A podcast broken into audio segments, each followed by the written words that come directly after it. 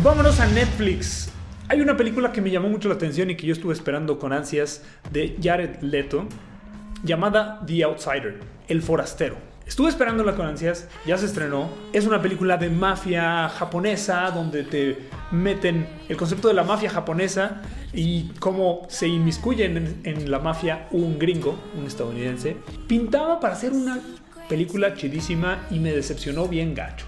Es una película de mafia, de gangsters, emula muchas cosas de las películas clásicas del cine de Scorsese, como de Goodfellas o de Casino, incluso algunos aspectos del Padrino que podrían considerarse homenaje, pero no, terminan siendo bastante clichéados, eh, muchas cosas que no justifican en el guion, se resuelven de manera fácil. La primera mitad de la película me gustó mucho más con una cinematografía intensa, sin diálogos, mostrando cosas interesantes e intrigantes de los personajes, porque el protagonista es un gringo que no habla japonés y te demuestran cómo se va ganando la confianza de esta mafia. Está muy interesante, pero la segunda mitad todo lo contrario.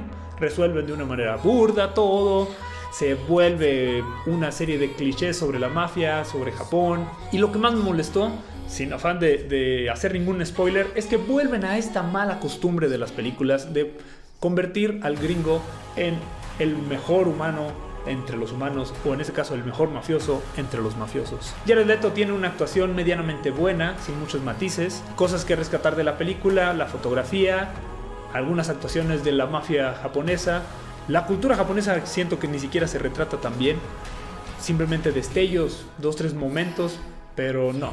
Siento que apresuraron el guion, les faltó darle otra buena revisada y hubiera sido algo mucho más agradable. Terminaron haciendo algo express para que vendiera la cara bonita de Jared Leto. Le damos un 5, 5 de 10, no se lo recomiendo tanto.